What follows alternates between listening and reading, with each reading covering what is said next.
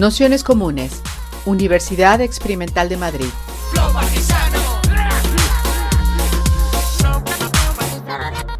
Toda la información en nuestro canal de Telegram Nociones Comunes o en nuestra web traficantes.net barra formación. Eh, nada, bienvenidos, bienvenidas, bienvenides a, a este curso Luchas Autónomas, una historia.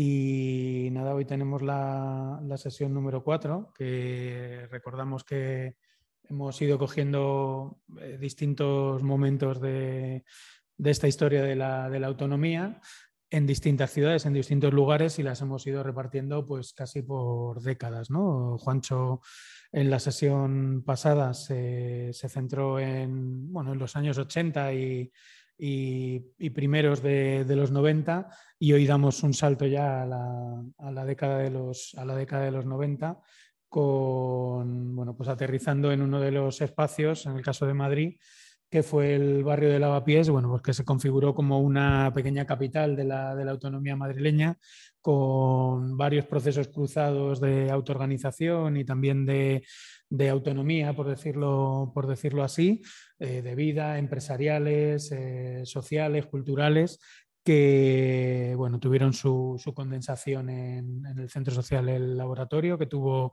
tres ediciones, y, también en todo el proceso que continúa hasta hoy de la, de la escalera Caracola. Entonces, nada, pues para hacer esta sesión hemos invitado a, a Marisa, que vivió de primerísima mano el, todos los avatares del momento y bueno, pues un poco con la intención de que, de que podamos tener luego también una, discusión porque pues, eh, lo que fue el Centro Social Laboratorio supuso un poco un antes y un después dentro del movimiento de ocupaciones en, en Madrid, de centros sociales y, bueno, pues que yo creo que puede dar para, mucho, al igual que lo que fue toda la experiencia de la, de la escalera Caracola, que bueno, quien, quien vea aquel momento, pues de alguna manera en pequeñito contenía buena parte del programa de los feminismos eh, más expansivos y más eh, hegemónicos que, vivimos a día de hoy. Así que nada, agradeceros a, todas que estáis por aquí y muy especialmente a Marisa que se haya prestado a, hacer esta sesión. Sabéis que Marisa es la coordinadora de la Fundación de los Comunes y bueno, pues compañera de militancia desde hace ya un montón de, años y, nada, pues vamos a comenzar con esto y luego ya le damos al debate. Vale, pues como siempre agradecer a Nociones Comunes y a Pablo que me haya invitado para hacer esta sesión. Eh, lo que me proponían ¿no? con este título tan bonito que puede un centro social ocuparse en el corazón de Madrid era hacer un repaso de aquel momento y había unas preguntas, ¿no? ¿Cómo fue el proceso en aquellos años? ¿Qué actores y sujetos se implicaron en el mismo? ¿Qué elementos de innovación y experimentación política se pusieron en marcha? Vale. Entonces, bueno, yo había pensado contaros, responder a esas preguntas de manera así un poco indirecta, basándome en un texto que si no os lo ha pasado ya Pablo, pues os lo pasará hoy ¿no? o, mañana, que justo me encargaron en junio, antes del verano, sobre esto mismo, aunque más amplio, ¿no? como los 3, 40 años de ocupación desde la ocupación con K en los años 80. Entonces, bueno, me apoyaré en este texto y como en el texto empiezo con, con unos versos que, que, vienen a cuento, bueno, son unos versos de Silesius, que es un poeta, es un teólogo matemático del siglo XVII, y que dicen así, la rosa es sin por qué, florece porque florece, no se presta atención a sí misma, no pregunta si alguien la ve. Entonces, bueno, parece un poco como raro ¿no? empezar una exposición sobre ocupación con K, con esto de los versos y la rosa, ¿no? y las cosas que no tienen en principio utilidad, ¿no? que son porque sí pero un poco mi, apuesta ¿no? de, contar, de traer la memoria a colación, ¿no? que muchas veces se ve como hay que hacer memoria, hay que hacer transmisión para que la lucha de la autonomía, y otras veces siempre es como cómo hacer memoria para que sea útil ¿no? y no sea la típica contar ¿no? de las típicas anécdotas del abuelo cebolleta. Entonces mi propósito es, por un lado, intentar contar eh, las cuestiones más inexplicables, de ahí lo de, lo de los versos, es, decir, aquellos puntos de transformación subjetiva que ocurren en estas experiencias eh, que decía Pablo, estas cosas que parecen sin por qué y que son más inexplicables y más inexplicadas, y a través de ellas o a través de ese hilo también prácticas y vínculos concretos que se dieron en aquellos años en estos, eh, centros, en estos centros sociales. ¿no? Para llegar a la última parte, eh, que me parece, como siempre, lo último, lo más interesante, que es la propuesta para, debatir aquí y que sobre todo tiene que ver con eh, pensar la vigencia o la capacidad de transformación política que tienen hoy, aquí y ahora los centros sociales. ¿no? que ese sería un poco nuestro, nuestro debate. Entonces, bueno, las experiencias y todo lo que voy a contar, como decía Pablo, pues eh, se sitúan, bueno, proceden de una experiencia muy situada de los laboratorios 1 y 2 en especial y de la Caracola, es decir, un poco de los años, de los últimos años del siglo XX y los primeros del siglo XXI, ¿no? Esta época un poco entre, de horquilla entre, entre un siglo y otro. Y bueno, os cuento un poco la estructura de la exposición para, si me pierdo, pues me dais el toque. Mi idea era eh, contaros un poco cuál es el, paisaje, ¿no? el contexto político, económico y social, unas pinceladas al menos, ¿no? de qué significa esta época para ubicarnos, ¿no? porque a veces es más difícil. Eh, en segundo lugar, contar estas operaciones de transformación subjetiva que a mí me parecen fundamentales para entender como la, la importancia y la difícil posibilidad de sustituir los centros sociales como, instituciones de, contrapoder. Y en tercer lugar, ya hablaremos de los desafíos no solo de los centros sociales, sino también de eh, otras instituciones eh, populares que sean capaces de tener más incidencia eh, para cambiar las cosas políticamente. Bueno, el contexto primero. Pues bueno, el contexto es este, es estos años con un poco de, de tránsito ¿no? entre los últimos del siglo XX y primeros del XXI, como decía, que a mí me gusta definir como, una especie de el hijo monstruoso ¿no? de los límites de la transición española, por un lado, y por otro lado, eh, el resultado monstruoso también, más si cabe, del experimento neoliberal puesto en marcha por las políticas del PSOE, ¿no? que recordemos está en el poder del 82 al 96, bajo la presidencia de Felipe González. Entonces, en esos, en esos años... Em, hay tres características principales eh, que hacen un poco este medio ambiente de, desafíos a los que se responde desde la autonomía, entre otras cosas, con las propuestas de ocupación.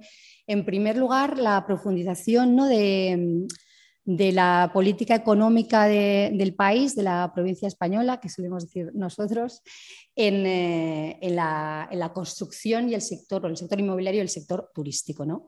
en, esa época hay todo un despliegue legislativo bastante profuso de leyes, leyes del suelo, el decreto ley Boyer, leyes hipotecarias, leyes de arrendamiento, ta, ta, ta, que básicamente sientan las bases ¿no? de una profundización en esto que siempre llamamos ¿no? cambiar el valor de uso de, las casas de la vivienda por su valor de cambio y se hace de manera bastante exitosa. ¿no? De hecho, recordaréis que el decreto Boyer es del año 85 y es a partir de ahí ¿no? que se cambia esto de la famosa prórroga forzosa de los alquileres, ¿no? que de hecho es algo que sigue practicando y en una ley posterior, 10 años después, en el 94, eh, se pone límite a que siga haciendo esa práctica. El límite es el 2014. Como lo tenemos más reciente, sí que os recordamos en ese año, ¿no? no os habrá pasado en vuestros barrios de, locales que de repente cierran o gente más mayor que definitivamente se tiene que ir porque ahí sí que no se, pone realmente fin a, la prórroga forzosa. Bueno, por no hablar de la devastación de las más aún de las costas y de todo lo que se ha podido saquear de cara a la industria turística. En, en segundo lugar está el tema del empleo, ¿no? Ah, entonces, bueno, hay una, tendencia a la precarización del trabajo remunerado que conduce paulatinamente a la sociedad postsalarial. Vale, cuando yo hablo de sociedad postsalarial no quiere decir que ahora mismo no sigamos dependiendo del trabajo asalariado, sino que en ese momento lo que ahora nos parece lo más normal del mundo, la temporalidad, los contratos precarios, ta, ta, ta, se hacen en ese momento. También en el año 84 se, se cambia el estatuto de los trabajadores ¿no? para hacer esto que era excepción a convertirlo en algo, pues bueno, que es lo que hay, de hecho en el 2021 el 25% de los contratos ya son temporales. Aparte de la temporalidad y la precarización que introduce en el, eh, en el empleo, también es el momento en que sobre todo empieza a, abrirse como un abismo ¿no? entre tener un empleo y que eso te dé acceso a renta y acceso a determinadas condiciones de, de vida y a determinados recursos y a determinado bienestar. ¿no? Eso se empieza a separar a, partir de ahí y yo creo que es algo que, ahora mismo estamos viviendo como que no deja de profundizarse. Y en tercer lugar, hay también una suerte de, de profundización ¿no? del desgaste ¿no? Eh, o la decepción con respecto a las limitaciones democráticas de la democracia liberal, que por supuesto eh, ya pasó digamos, su, su, trauma en los años 80, ¿no? Eh, con lo que se llamó el desencanto, es decir, que toda la gente que luchó porque hubiera una ruptura eh, tiene que vivir en esos momentos de transición, pues toda una, pues el, cierre, ¿no? el cierre que, supone eso y que significa pues, que todo lo que tuvieron de potente, yo sé, los movimientos de, de los movimientos vecinales, las luchas vecinales eh, o en cualquier sector, pues son cooptados, ¿no? los movimientos sindicales, de alguna manera toda esa, la gente pues, que estaba ahí ¿no? peleando, pues es cooptada por las eh, estructuras de representación de la democracia liberal, consiguiendo por lo tanto como asfixiar o, o contener la fuerza de transformación que pudieran haber tenido en su día esos movimientos, bueno, que de hecho tuvieron son esa época del desecanto, que, creo que los 90 son hijo de ellas, eh, que vive la reestructuración industrial, que vive también eh, lo que hablábamos antes de, la heroína, que no solo destroza la vida de la juventud en los barrios, sino también en, las cárceles. Y, bueno, en los 90 digamos que ya es el post-desencanto, es decir, que un poco se ha asumido, la democracia es eso representativo, que está lejos, muy lejos de dotarnos de la capacidad de decisión y de hacer sobre las cosas que, nos importan, sobre las cosas que tenemos alrededor, sobre las cosas que nos afectan en, la vida, y se empieza a pensar la política, al menos en el espacio de autonomía desde el que yo hablo, situar siempre desde, lo, desde donde yo hablo, como experiencias de política marginal, y se viven así, ¿vale? O sea, no se pretende comunicar al mundo lo interesante de o tus discursos o a lo profundamente transformador que va a ser tu práctica, sino que ya te, concibes como desde una experiencia marginal, que está muy lejos de ser de ningún interés de absolutamente ningún medio de comunicación ni nada que tenga que ver con pues la no sé el gobierno, el, progresismo ¿no? de, de, ese momento. Entonces, bueno, por recapitular, las tres patas, digamos, ¿no? que de alguna manera contextualizan ese, ese, ese, impulso de ocupar, esas experiencias de ocupación, serían las dificultades crecientes de acceso a la vivienda, que se resuelven, por lo tanto, ocupando, la percepción de no future, porque hay una desconexión ¿no? entre el acceso a renta y el empleo, y la asfixia democrática vivida como sustracción de la capacidad real de decisión ¿no? sobre tu vida individual, pero también sobre lo, lo colectivo. Y bueno, para cerrar esta descripción muy breve, muy fugaz ¿no? de, de este paisaje económico-social, Sí que me gustaría contaros, bueno, hay unos antecedentes también de, la ocupación. Ahí os doy bastante bibliografía en el texto que os pasará Pablo. Bueno, bastante, hay alguna, y está bien. Y siempre se habla como antecedentes de la ocupación CONCA o la ocupación desde la autonomía, eh, todas las revueltas ¿no? de finales de los años 60 y, y también la década de los 70 también las prácticas que hemos hablado antes de los movimientos vecinales que también ocupan en los años de la transición y también los sindicatos lo hacen, ¿no? nada más después de morirse Franco. Las tradiciones anarcolibertarias, también las autónomas y, por supuesto, experiencias de ocupación en otros países, ¿no? como los squatters en Gran Bretaña, los crackers holandeses y para los centros sociales, para el laboratorio y la caracola, especialmente los centros sociales italianos. Es de esa experiencia de la que más de la que más se bebe, la que más, la que más inspira.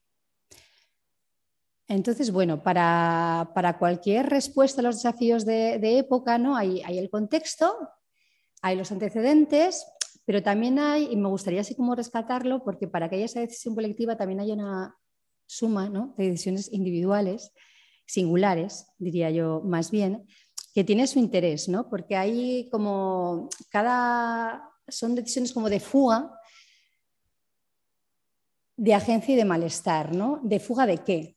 Pues lo que te encuentras en los centros sociales en, ese momento, en estos centros sociales donde se vivía, es importante decirlo, es eh, una fuga pues, de, otras prácticas políticas que se han agotado ¿no? en, los partidos, en otros movimientos sociales, en los movimientos vecinales, que han llegado un poco como a su extenuación, eh, fuga de la familia, fuga de un destino así que nosotros llamamos en ese momento normópata, ¿no? que viene a ser tener cualquier tipo de eh, vida aislada, eh, ya sea en, soledad, en pareja o en familia, que viene a ser lo mismo, hacer tu vida.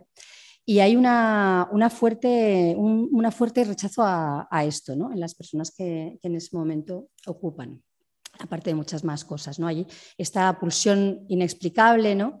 Que es una apuesta por, lo desconocido y en ese momento hablábamos mucho de salto al vacío, que queda así como muy poético, pero que tiene una base muy, muy real, ¿no? porque eh, mucha de la gente que ocupa mm, en ese momento y que, lo deja todo y que se va a vivir ahí, en realidad no saben qué se va a concretar la experiencia, cuánto va a durar, ni sabe cómo va a cambiar su vida en, en ningún aspecto. ¿no? Y recordar que es en ese momento, en el año 95, cuando se cambia el Código Penal, y la ocupación se convierte en delito, delito de usurpación, ¿no?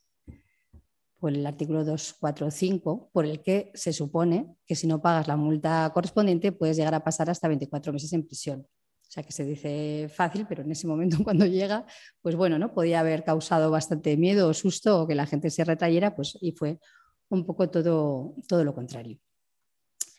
Entonces, bueno, a partir de ahí eh, hay este paisaje, hay estas fugas y, se ocupa. Y me gustaría intentar transmitiros eh, las cuatro mm, transformaciones subjetivas que a mí me parecen como más importantes de cara a, formar, a seguir ¿no? siendo productivos como políticamente. ¿no? La primera es lo que yo he llamado la vida como militancia o la politización de la existencia. Vale, tenéis que tener en cuenta lo que acabo de decir, las influencias un poco de los, de los años 60, de los años 70, y hay una, yo creo, una influencia fundamental del movimiento feminista de los 70, que es la consigna esta de lo personal es lo político, que eh, declinada en las experiencias de, ocupación de las que hablo, significa que lo político escapa a los márgenes y las, jerarquías de las estructuras eh, de partido, ¿no? partidarias para desparramar como su labor en lo cotidiano, ¿no? lo que importa es como el día a día. Aquello que se llama revolución ¿no? o transformación a, futuro, pues también se decide que eso se conjuga en el presente porque eh, nadie tiene ganas de, esperar a que lleguen las cosas más allá de lo que se construye. Y luego la, limitada ambición de pensar las luchas ¿no? como, como, demandas de derechas al Estado, que eso igual es algo que se hace más, más ahora, también se desborda, em, no solo queriéndolo todo, sino tomándolo. ¿no? Hay esta cosa también de, las luchas por los operaístas italianas de lo que se quiere, se toma y se organiza para tomarlo. Entonces, no se espera y se hace política de lo cotidiano eh, en la que te, sumerges, por decirlo así, y, es lo que llamamos un poco bueno, politización de la, de la existencia. ¿no?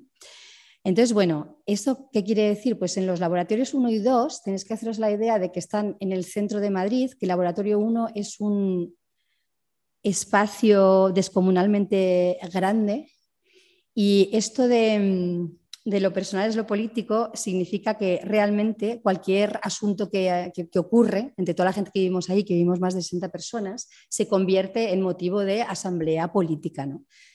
También un poco que todas las luchas que están a nuestro alrededor, que son luchas que tienen que ver con lo que os he dicho, con, el trabajo, luchas antirracistas, antirrepresivas, llenan las asambleas y todos los eventos que se organizan en el centro, esto como, ahora.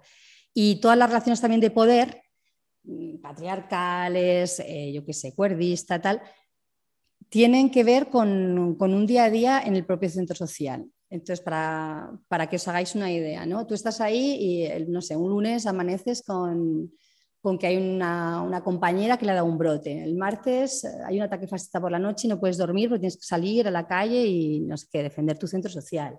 El miércoles hay un menor, o sea, no, todo lo que cuento es, verdad, no son cosas que pudieron haber pasado, son cosas que pasaban, ¿no?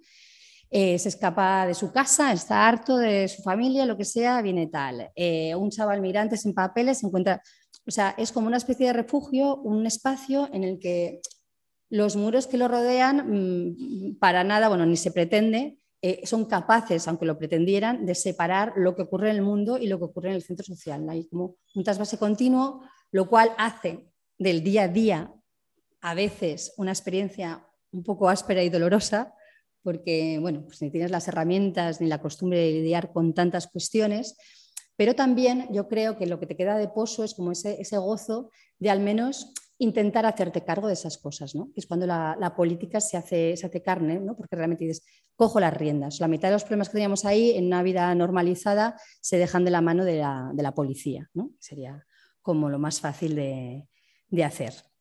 Entonces, bueno, eso sería como esta politización de la, existencia, a mí me parece una transformación subjetiva fundamental de, y que yo creo que, que, es muy difícil que no le haya atravesado a nadie al menos durante el tiempo que vivió esa, experiencia. La segunda es la de conjurar el miedo, ¿no? Entonces, eh, pensar como en una, o vivir, ¿no? Una, tener una percepción de seguridad que tiene que ver con, la cooperación. Entonces, bueno, el contexto ya lo, he contado antes, entonces tenéis que pensar que es un, contexto de, mucha precarización, eh, que no hay espacios claros, estables, donde articular lo político durante un tiempo, ¿no? Los barrios ya no es lo que eran en los 80, la fábrica tampoco, entonces es difícil como tener un lugar de organización que tenga una, cierta cuerpo, ¿no? Ah, ya sea identitario o con, visos de durar y de poder acumular cierto, cierto músculo, ¿no? Y luego está esta, esta cuestión de, la temporalidad del empleo y la, y la, y la precariedad. Entonces, bueno, digamos que esto es como un campo abonado para, esto que Paolo Virno, ¿no? Em, yo creo que describe muy virtuosamente con lo de el cinismo, el oportunismo y el miedo, ¿no? es un título del epígrafe de, uno de, sus libros, ¿no?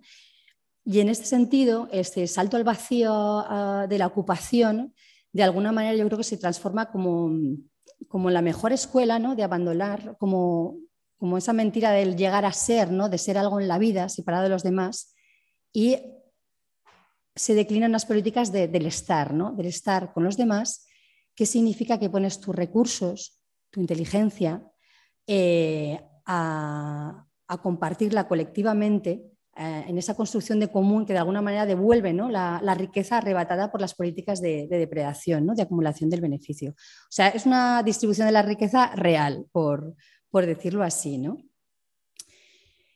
Para la gente que estaba ocupando en los dos centros sociales hay un, hay un proceso bastante radical también como de desmercantilización, no sé cómo llamarlo, de la vida. ¿no? O había, se trabajaba, mm, pero de manera precaria poco y entonces mm, pues no, no, había dinero. Entonces lo que, lo que se hacía para sobrevivir, para organizar la cantina, para organizar la vida diaria, era mucho trabajo, pues yo qué sé, de reciclaje en los mercados, se colectaba lo que nos daban, de, yo qué sé, de, recomposición, por ejemplo, para el área telemática que le llamamos, la área informática, pues de, basura informática y eso se reconvertía en ordenadores y en, en redes con las que podíamos. ¿no? Empezamos a usar los primeros emails, las primeras, las primeras redes informáticas. había muchísima práctica de reapropiación eh, como una especie de precursión, precursora, ¿no? tácticas precursoras del yo mango, o sea, no estoy animando a que se manguen traficantes de sueños, sino que se atacaba a los grandes centros comerciales, como os podéis imaginar, también una crítica ¿no? a, la explotación que, llevaban a cabo. ¿no?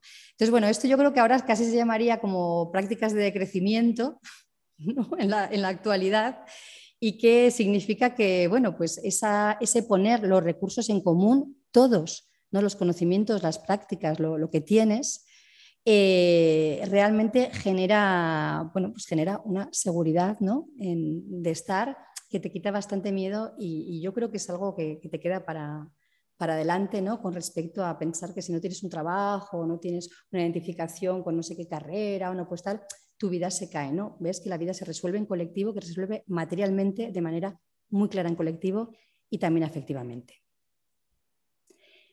Con esto del afecto, la tercera transformación así subjetiva que me gustaría, que me gustaría traer aquí, también para, luego discutirla, ¿no? si le veis sentido o no, es lo que llamábamos entonces también el, afecto político. ¿no?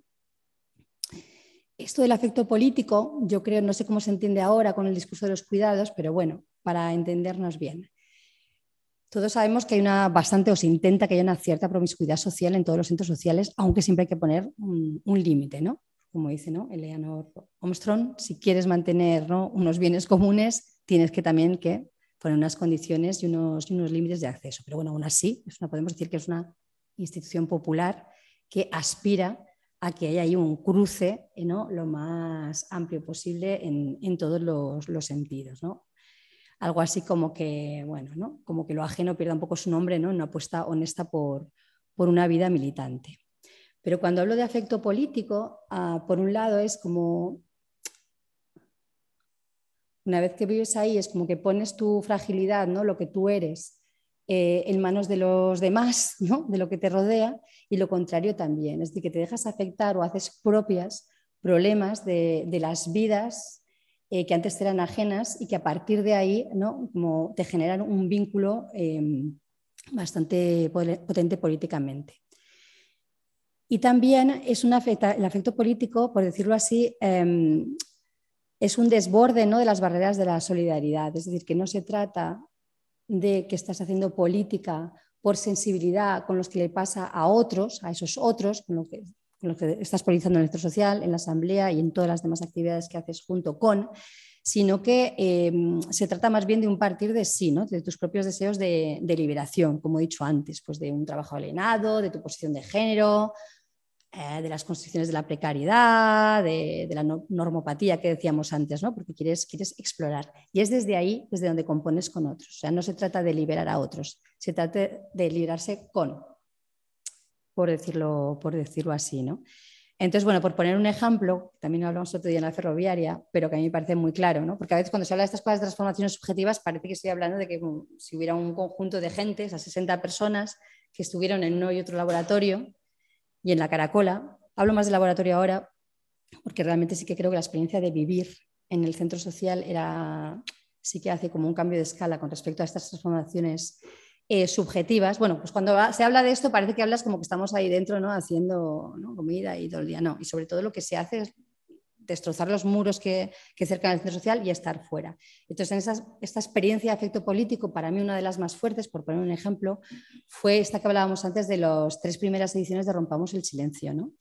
Eh, Rompamos el Silencio, que una se llamaba la Semana de Lucha Social, y era una semana que se organizaba en la iglesia de Entrevías, en la iglesia de Entrevías de, de Vallecas, y donde había todo tipo de, de, fauna y flora marginal que nos organizamos en esos años, pues desde la Escuela de la Prospe, los centros sociales que había en ese momento, eh, las madres contra la droga que estaban en entrevías, algunos grupos de, bases cristianas, de lavapiés y también de Vallecas, eh, la coordinadora de expresos, en fin, una, gente que cuando nos poníamos a organizar las acciones, pues realmente había grandes diferencias y a la vez un sentido muy claro de, que queríamos hacer algo en, en común, ¿no? Y entonces ya, bueno, ya he puesto el ejemplo antes que era todo, todo el rato era una sorpresa lo que hacíamos, porque la primera semana de lucha, por ejemplo, se ocupa un hotel en, en Gran Vía para que sea la sede ¿no? donde se organice el resto de la, de la, semana y lo primero que pasa es que uno de los compañeros de Expresos pues, pues va a tener que llevar todo el material a la casa y pues bueno, roba un coche ¿no? para, para ir allí. Así que empezamos, empezamos la semana estupendamente y, era y todo el rato teníamos como, como discusiones así muy, muy curiosas, ¿no? También hubo una, ya no cuento más anécdotas, eh, de una repreparación masiva en un supermercado que nos llevamos medio supermercado y lo rodeó los, los, antidisturbios de una manera brutal y al final tuvimos que negociar, sacar, salir de ahí solo con un carrito, ni una identificación, un carro. Y entonces había que elegirlo del carro, ¿no? Entonces ya estaba la gente de los centros sociales, pues que quería todo lo demás, lo más lujoso, ¿no? Pues ya que habíamos tal, pues el jamón serrano, no sé qué. No había mucho veganismo en esa época eh, y la gente de entrevías ¿no? diciendo, bueno, a ver, somos pobres, ¿no? tenemos que coger las cosas básicas y tal. Y bueno, todo el rato están este tipo de discusiones bastante, bastante divertidas. Vale, más allá de, este afecto político, hay una cosa que me parece fundamental y esto es la parte que tiene que ver con el rechazo al trabajo, las experiencias de autoempleo y también la, la relación con el dinero. ¿no? Vale, cuando recuperas el tiempo, esto de la reproducción del tiempo, también es algo de lo que se habla mucho ahora, está claro que lo que haces, sobre todo cuando estamos ocupando para vivir, es librarte un poco del, chantaje de tener que pagar alquileres impagables. Y esto eh, te hace mm, más capaz, primero, de aceptar según qué trabajos de mierda, ¿no? Y también te, hace más, te da más posibilidades de organizar conflictos en los trabajos de mierda a los que al final hayas tenido que acceder porque al final necesitas renta, porque siempre tienes ¿no? tu renta básica detrás, que es tu, tu centro social con tu, con tu casa ocupada allí. ¿no? Pero aparte de esto, hay un, realmente un, rechazo eh, muy, muy fuerte al trabajo, a la carrera profesional y también a, la carrera académica. ¿no? Realmente creo que hay una, apuesta por el, por el, no ser, no ser lo que la sociedad espera que, que, uno, que uno devenga. ¿no? Y, de hecho, en el laboratorio 2 hubo también un grupo que se llamó Trabajo Cero y estuvimos bastante tiempo estudiando pues, el rechazo al trabajo, de, de todos los postoperaístas italianos y hicimos una investigación también relacionada a esto porque nos parecía como algo fundamental para, para trabajar políticamente ¿no? y, para, y para llevar a la práctica. Entonces, bueno, todo este tiempo liberado es de, bueno, ya, pero ¿qué, qué hacíamos con esto? ¿no? pues podría contar las 200 típicas, 200.000 actividades, ¿no? que, que, si la formación, que si los proyectos audiovisuales, que si conspiraciones feministas, que si proyectos tecnopolíticos, que si entramados barriales, eh, que si alianzas por la libertad de movimiento. Y esto dicho así en general, no parece que no significa nada. Entonces sí que me gustaría daros algunos ejemplos de esos proyectos, porque para que veáis que todo rato se vinculaba con todo lo que estaba pasando fuera, o lo potenciaba, o, le, daba más músculo, o lo acompañaba. Por ejemplo, el grupo de vídeo que había, que se llamaba De Vi, por los años en los que se hace, eh, no sé si recordáis la primera racia eh, racista en el ejido, ¿no? que de repente hay una, bueno, hay una chavala que, que matan y sale todo el pueblo y, bueno, hace una cosa impresionante, como la noche de los cristales rotos, o sea, se carga todos los locales de gente migrante, o sea, reacciona con una brutalidad racista contra todas las personas que están trabajando en los invernaderos, al fin y al cabo, para enriquecerlos. Y, y en el grupo de vídeo fuimos allí un poco después, cuando justamente se empieza a organizar la gente en los invernaderos, ¿no? para organizarse sobre todo contra la, explotación laboral, ¿no? pasa después de, después de esto. Cuando hablamos de libertad de movimiento, lo mismo, ¿no? En los años 2000, 2001 son los primeros encierros de migrantes, hay el de Entrevías para los que estamos en Madrid, pero también hay uno bastante potente en Olavide y también vamos allí.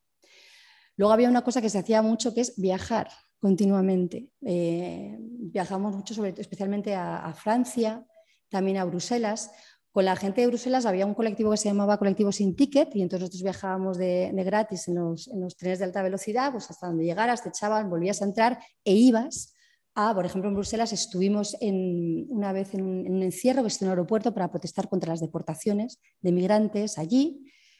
O también se organizó pues, en el Eslavo 2, también estaba, se reunía una asamblea del, del MRG y eh, para organizar eh, las luchas antiglobalización, todo el encuentro grande de, Praga en el 2000 y en el 2001 el de Génova, donde, donde matan a, Giuliani, que de alguna manera ¿no? Marca el, fin de las luchas antiglobalización de, de esa época. ¿no? Con todo esto no quiero decir que no haya otras actividades mm, en las que aprendas mucho como las clases de yoga, ¿no? tan populares en los centros sociales de, de toda época, ni tengo nada contra el yoga, pero estas lo que se hacía no eran exactamente actividades, ¿vale? Eran proyectos políticos que ponían al servicio, acompañaban e impulsaban las luchas políticas que, estaban en ese momento, ¿no? Lo mismo todo el tema de la tecnopolítica, que era bastante atravesaba muchísimo el centro social, también por su propia composición, ¿no? Había, había compañeros, ¿no? Marca Padilla, Miquel Vidal, que, son los fundadores, bueno, parte de los fundadores de, de Sin Dominio, entonces, bueno, ellos siempre nos, trataban de inculcar la costa del software libre, de montar redes, de que para ser autónomo también había que saber eh, hacer de, Internet un espacio de liberación, etc. Entonces, cada, digamos que cada cosa tenía su, su proyección hacia afuera. Y, por decirlo así, había, había ese tiempo y unas que, no, que nunca se convertía como en queja de saturación, ¿no? Y aquí, bueno, me he puesto súper en negrita porque esto es algo que, mm, que es algo que me preocupa ahora, ¿no? Es una, esto que se dice ahora todo el rato, no me da la vida, no me da la vida, y es algo que eh, reacciono con urticaria porque me pone súper nerviosa que la gente diga eso y a la vez lo entiendo, pero es algo que en la militancia de aquellos años no existía. O sea, yo no jamás he oído a nadie decir no me da la vida hasta ahora. Es algo que me preocupa y sobre lo que deberíamos, deberíamos pensar. ¿no? Entonces, bueno, pues eso, una vez apropiado el tiempo como quejas en un problema, ¿no? Eh, puedes hacer militancia intensa, Pero ahí em, lo que no se resuelve es el tema de, la pasta, ¿no? Entonces aquí, bueno, con el tema de la pasta hay varias patas en los centros sociales de esos momentos. Por un lado, sí que hay, se da importancia a tener dinero para, muchas iniciativas, como, siempre, y de hecho se ocupan centros sociales a veces específicamente para hacer conciertos y fiestas y sacar dinero para determinadas luchas. También hay, por supuesto, ¿no? cuando el centro social dura un poco por las típicas iniciativas de autoempleo, que como ya conocemos, ¿no? con esta fugacidad de la cosa, pues no suelen servir mucho de, autoempleo, pero sí que sirven para mantener abierto el centro social y para permitir que haya cierta socialidad ¿no? alrededor de, esas barras ¿no? cuando, cuando, hay, cuando hay actividades.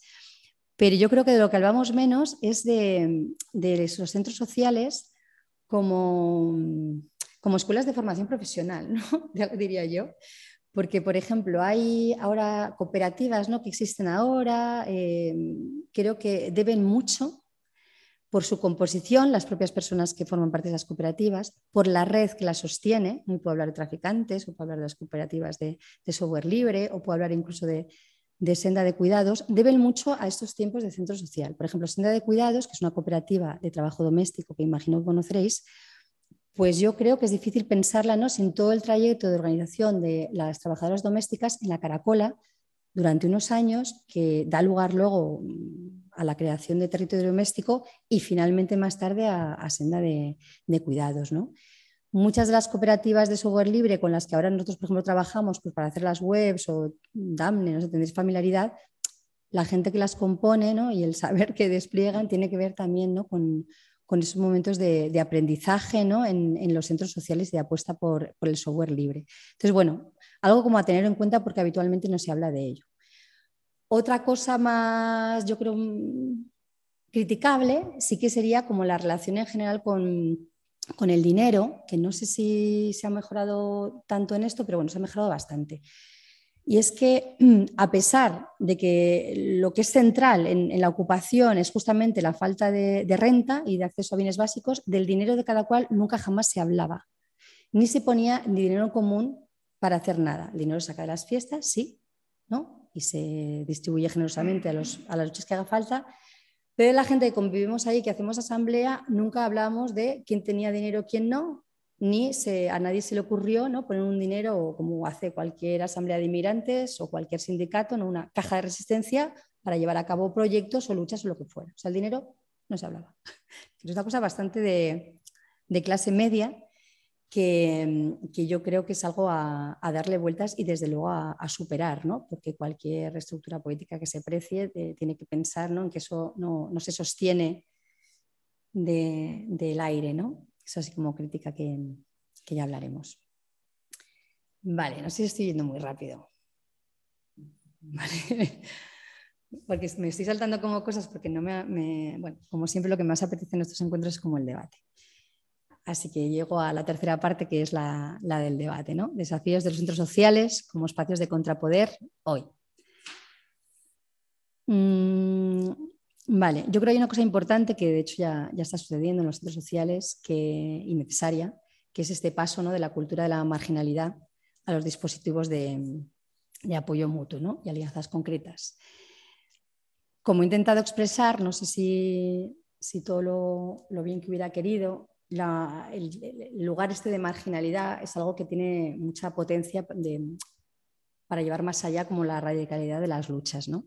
pero a partir sobre todo de, la crisis, yo diría, del 2008, y desde luego la última pandemia, los problemas, la escala ¿no? de la crisis y, la, velocidad y profundidad del empobrecimiento de lo que nos rodea, es algo que no puede dejar de atravesar como, como los centros sociales. ¿no? Y yo creo que, que a partir del 2008 mm, es muy difícil que haya un espacio social que no se haga cargo de esto, ¿no? en el que no se reúnan, por supuesto, la PA o el sindicato de inquilinos, que no desarrollen dispositivos de, autodefensa y de desprecarización mínimos, pues como pueden ser las despensas o las tiendas gratis, ¿no? para que la gente pueda acceder a algo tan básico como, como abrigarse ¿no? O alimentarse y luego ya clásicos dispositivos de, autodefensa contra las fronteras como pueden ser las claves de castellano, las asesorías jurídicas, etc. ¿no? O sea, yo creo que, que ahora mismo en los centros sociales este pensar, ¿no? Los vecinos no es esta cosa mistificada o, casi pragmática de llevarse bien con ah, los vecinos, ¿no? Vamos a decirles que, sino que realmente es hacer con los vecinos para generar eh, dispositivos de desprecarización material real de lo que, de lo que está sucediendo ¿no? y hacer que el cruce ¿no? entre el entorno más cercano al propio, al propio centro social y también con respecto a la ciudad tenga una base material como muy, como muy clara. ¿no? Em, entonces, bueno, el reto más importante a mi modo de ver sería pensar qué labor ¿no? Hacen o pueden hacer los centros sociales con respecto a, la construcción de, clase. Entonces, la construcción de clase me refiero a, no a la clase que se da por sentado con la que vienes, por decirlo así, no la clase que se define por la renta que tienes o el perfil formativo con el que llegas a, una lucha, sino que la, clase que se construye con, otras, ¿no? que se construye con otras definiendo juntas eh, hacia dónde quieres ir o qué quieres transformar políticamente, ¿no? qué necesidades quieres cubrir y de qué forma hacerlo políticamente. Entonces, bueno, eh, en, estos, en, estas luchas de, clase hay, yo creo que hay desafíos que van a ser nuevos, ¿no? que no son solo los ya clásicos de salir del asistencialismo que podemos estar viviendo en los momentos de, lucha por la vivienda, etcétera, sino otras cosas todavía más, más complejas y que no te encuentras con la gente y los discursos que, quieres, sino que en cosas que te remueven mucho el piso. Había puesto aquí el ejemplo del puente de Vallecas, que en realidad, bueno, lo conocerás tú mejor, Pablo, pero a mí me parece como el clásico reto em, muy, muy, muy, muy, muy desafiante y por lo tanto como muy goloso, ¿no? Porque te vas a encontrar con en el propio centro social ¿no? y fuera de él, en el barrio, una, tensión entre aquello que es como obvio, pues si nos quitan el puente, ¿no? y además en medio de una crisis psicosocial y, y tal, nos van a quitar contaminación, nos van a quitar ruido, mejoran la calidad de vida, eso es evidente, pero mejoran la calidad de vida de la gente que se pueda quedar ahí una vez que suban los precios, eh, especulando salvajemente una vez destruido el puente. Entonces, ¿cómo se hace esa lucha? ¿no? ¿Con qué discursos? ¿De qué manera? ¿no? ¿Cómo haces para que haya, aunque se pierda, aunque posteriormente se pierda, pero ¿cómo, cómo dices, vale, muy bien, el puente, bueno, no sé lo que, primero te tienes que reunir con toda la gente que ya por ahí, ¿no? Peleando en contra y a favor del puente y tienes que tratar de hacer una lucha tan potente que pueda poner las condiciones, ¿no?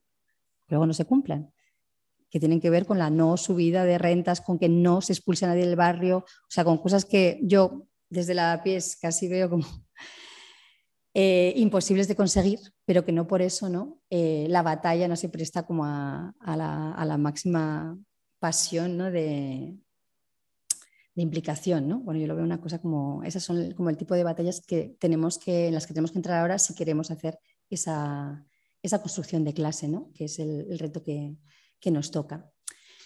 Luego, otra de las tensiones de los centros sociales que también creo que hay que pensar y que tiene que ver con sus límites, recojo aquí el guante de, de una compañera de la INGO, que la planteaba el otro día en una reunión que tuvimos en la ferroviaria, que ella se preguntaba sobre la utilidad ahora de los centros sociales, ¿no? ocupados, se refería.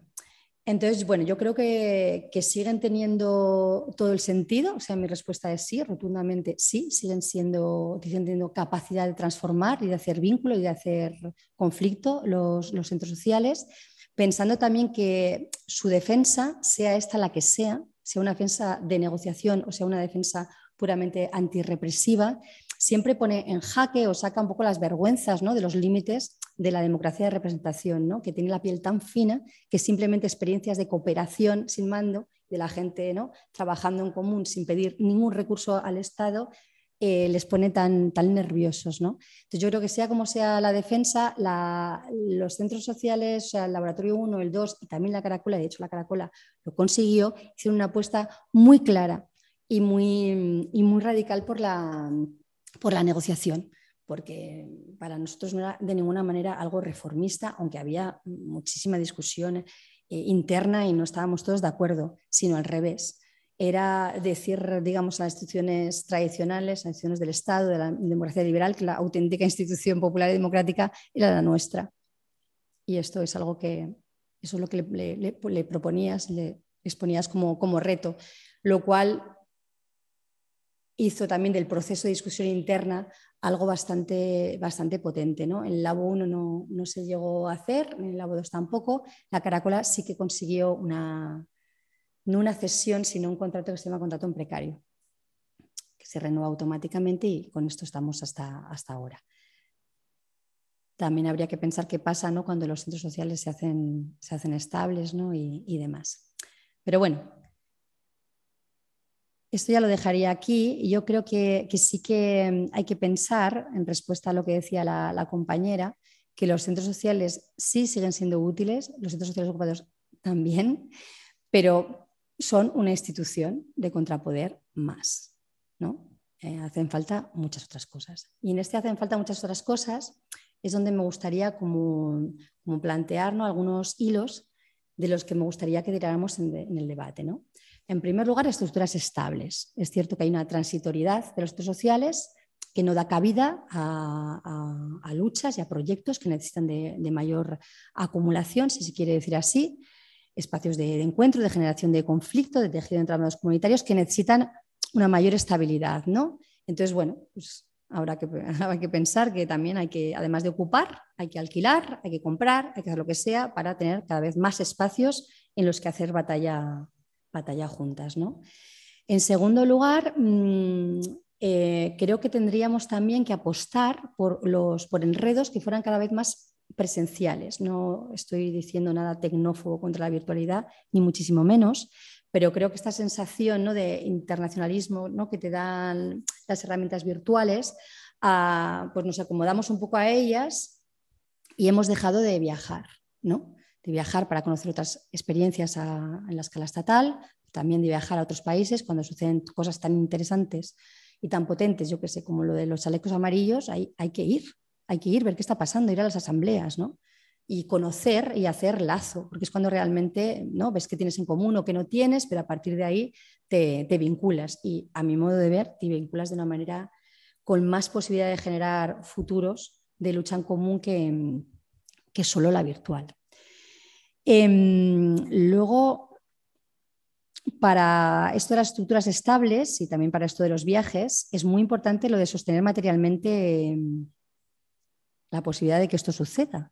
Entonces tenemos que realmente eh, acostumbrarnos a, poner pasta. Es la única manera de generar eh, estructuras estables ¿no? para cualquier proyecto político, empresas políticas sociales, pero para los viajes, para armar encuentros eh, donde se diseñan rutas compartidas, para todo nos hace falta dinero y yo creo que tendríamos que ver la manera de, eh, hacer eso. ¿no?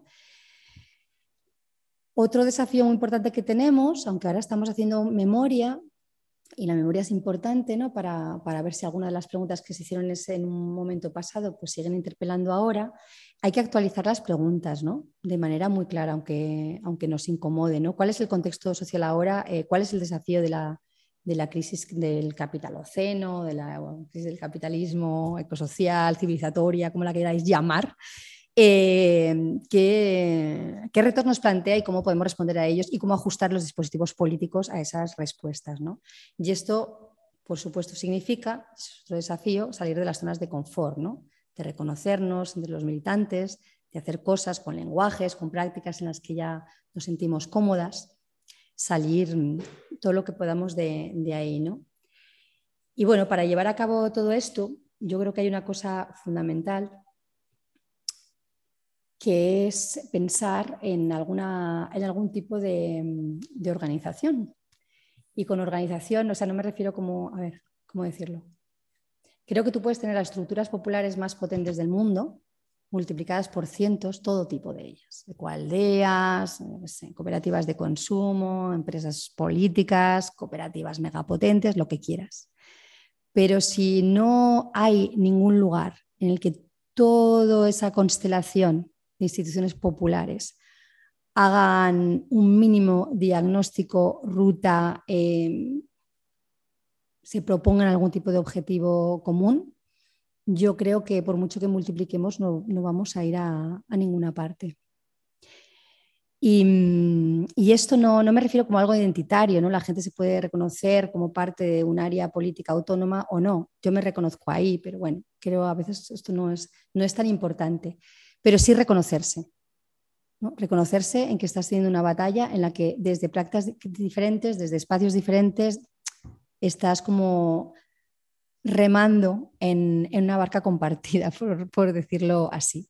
Y yo creo que este es el mayor desafío que tenemos, es el desafío de los centros sociales, pero también de cualquier estructura o institución popular que quiera realmente saltar un poco, ¿no? subir la escala del conflicto y agregar y tener unas mínimas posibilidades de, transformar algo de manera radical hoy. Y con esto ya termino, porque me gustaría que pudiéramos hablar un, poquito y si he ido muy rápido y alguna cosa no os ha quedado clara o alguna cosa que esperabais que contara no la he contado, pues, pues ahora lo preguntáis. Gracias. Pues muchas gracias, Marisa. Y nada, pues empezamos con las preguntas, el debate, lo que cada quien lo que quiera, lo que quiera hacer.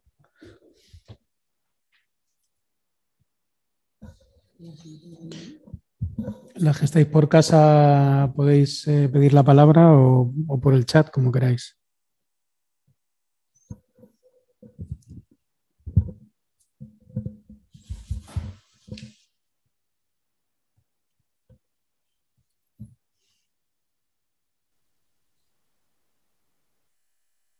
Si no preguntáis, os pregunto yo.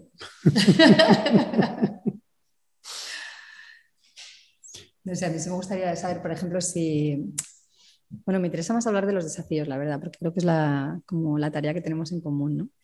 Pero de las cuestiones así de los centros sociales, pues más, ¿no? Esto que tiene que ver con, con el dinero, las discusiones que os contaba, o incluso esas transformaciones ¿no? subjetivas que me parecen bastante cruciales como, como escuela de lo político que es el centro social. Si eso lo seguís viviendo así de alguna manera, en los, por ejemplo, en la Ferro, o, resulta muy ajeno, o eso ya está requete sabido y ya estáis en otra.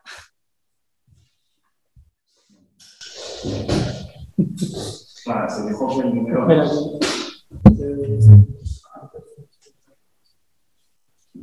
Se dijo que el dinero no, de momento. Pero o sea, yo creo que sí que es un tema, ¿no?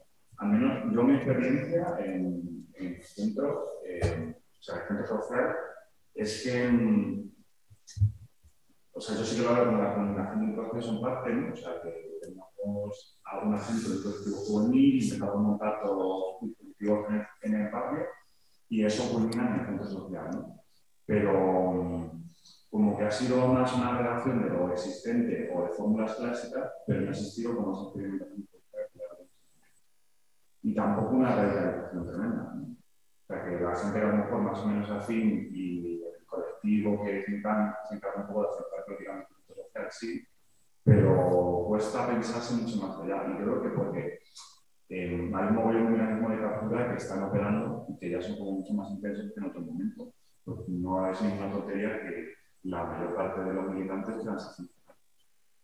Pero no hay ese trabajo tan, tan hecho, ¿no? Eh, y sí que yo creo que posturas muy acomodadas pues sí que. Y, creo como que falta no tanto abrir un centro social, por ejemplo, nuevo, eh, abierto completamente a salir, sino también eh, como hacer una apuesta política radical en el sentido de algo. Que creo que esa, esa, esa experimentación del nuevo se ha perdido y, y bueno, eh, y como que te emplea un mogollón de fuerzas, estar inmerso un mogollón, como que hay un mogollón de experiencias en el centro social, un mogollón de iniciativas pero no ves que ninguna de gozar realmente. Entonces yo como que le he dado vueltas eh, este tiempo no sé si convendría que algunos futuros centros sociales se sistematizasen tareas a nivel metropolitano. O sea que si tiene que haber un centro productivo en donde estamos todo el centro productivo, porque se haga bien. O sistematizar, si se un centro social, las tres cuatro patas que más o menos son potentes y que tenemos que en el bar y demás, pues que, que se sistematicen, ¿no? Como que no haya esa apertura constantemente a hacer algo nuevo donde, donde parece que no se ha cuajado o el, centro social ha dicho, estos son cuatro veces, vamos a funcionar estos cuatro veces. Sí que lo veo, pues es verdad que todo el rato como que inmediato. Y lo que normal nos cuesta de creo que es la solución de conflictos. O sea, que es como eh, que, la, que es una hipótesis que al menos sí que teníamos de intentar organizar toda la revolución social, te obliga a una serie de tareas tan tremendas que, que como que te cuesta pensar en términos de conflicto político, incluso de señalar un cierto comité. O sea, todo el mundo piensa, y eso yo creo que a veces que pasa en, en el centro social, que su iniciativa es la hostia, es la mejor que el resto. Pero cuesta mucho pensar con otras de forma que escalar el conflicto, escalar formas de organización y demás. O sea que hay una dispersión que yo creo que el centro, la día de lo que yo veo en los centros sociales, como que se muestra. Esa dispersión a nivel general se hace muy claro. Entonces, bueno, pues, pues discutir algo ¿no? de eso. Pero mmm, también yo creo como que no hay una cierta red, ¿no? Por ejemplo, cuando eh, la importancia del dinero, yo creo que lo útil, o sea, a mí me cuesta, por ejemplo, yo creo que es todo el rato con una de inocencia política. O sea, por ejemplo, eh, yo puedo convencer a 10 personas de hacer una cooperativa, ¿no? Eh, pero muchas veces se piensa, ¿para qué vamos a hacer la sanción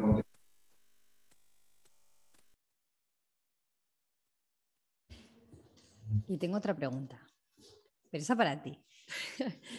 no, ¿por qué creéis? No, para todos. Eh, o sea, yo creo que a partir de los lagos es ya muy difícil que haya una ocupación con, gente viviendo allí, porque creéis que ahora las, cuando se ocupa un centro social no se apuesta por, vivir en él. Hay mucho rechazo a muchas cosas en, la práctica, o sea, en la teoría, pero no se lleva eh, luego a un nivel práctico y que creo que también está relacionado con la falta de politización que, decía Pepe, que creo que es a, nosotras lo que más nos ha costado. Em, como que intentamos sacar proyectos e iniciativas, pero no hay una cohesión interna a, nivel de centro social. Hay cohesión entre pequeños grupos que precisamente creo que se crean eh, por afecto. Creo que el afecto viene antes de la politización, al menos en mi caso y no eh, que la politización crea efectos. Bueno, está un poco así unido, pero em, entonces que como ya eh, la perspectiva de habitar un centro se, hace, se me hace aún más, más distante, no sé.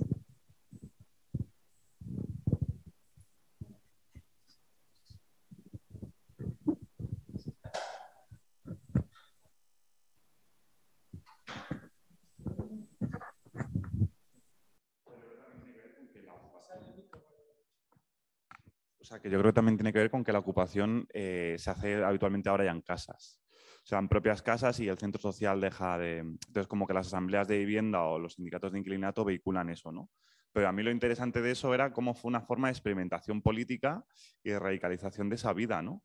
Y qué otras fórmulas a día de hoy podrían llegar a atravesarnos de tanta manera para construir esos... Porque yo al menos viendo un poco el, el documental el otro día, pues como que la gente que pudo estar en esa experiencia se ha radicalizado y ya hay como un cierto hilo y se mantienen vidas militantes. A día de hoy yo creo que sí que mm, cada uno vive un poco en su, como en su pompa, ¿no? Y luego, yo, por ejemplo, eh, no sé, porque creo que había gente de Euskal Herria, pero en Madrid creo que igual sí que sería una apuesta eh, valiente intentar apostar por un centro social grande, pero no necesariamente a lo mejor en el centro, sino intentar problematizarlo desde otro sitio. Eh, no sé si eso mm, también, o sea, que nos queda todavía esa batalla por el centro, pero si a lo mejor un centro social grande podría cubrirnos otro tipo de necesidad, pues como por ejemplo para lo de la organización, ¿no? Eh, sí, no sé, no sé. Eso tenía, iba a decir otra cosa, pero ya me, he olvidado.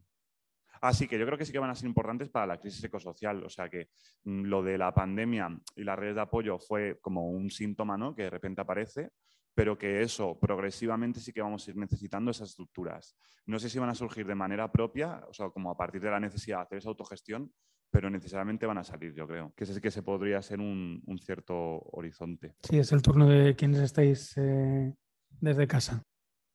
Que ahora no hay excusa porque sí se ha escuchado la, pregunta y las respuestas. Adelante, no sé quién se anima.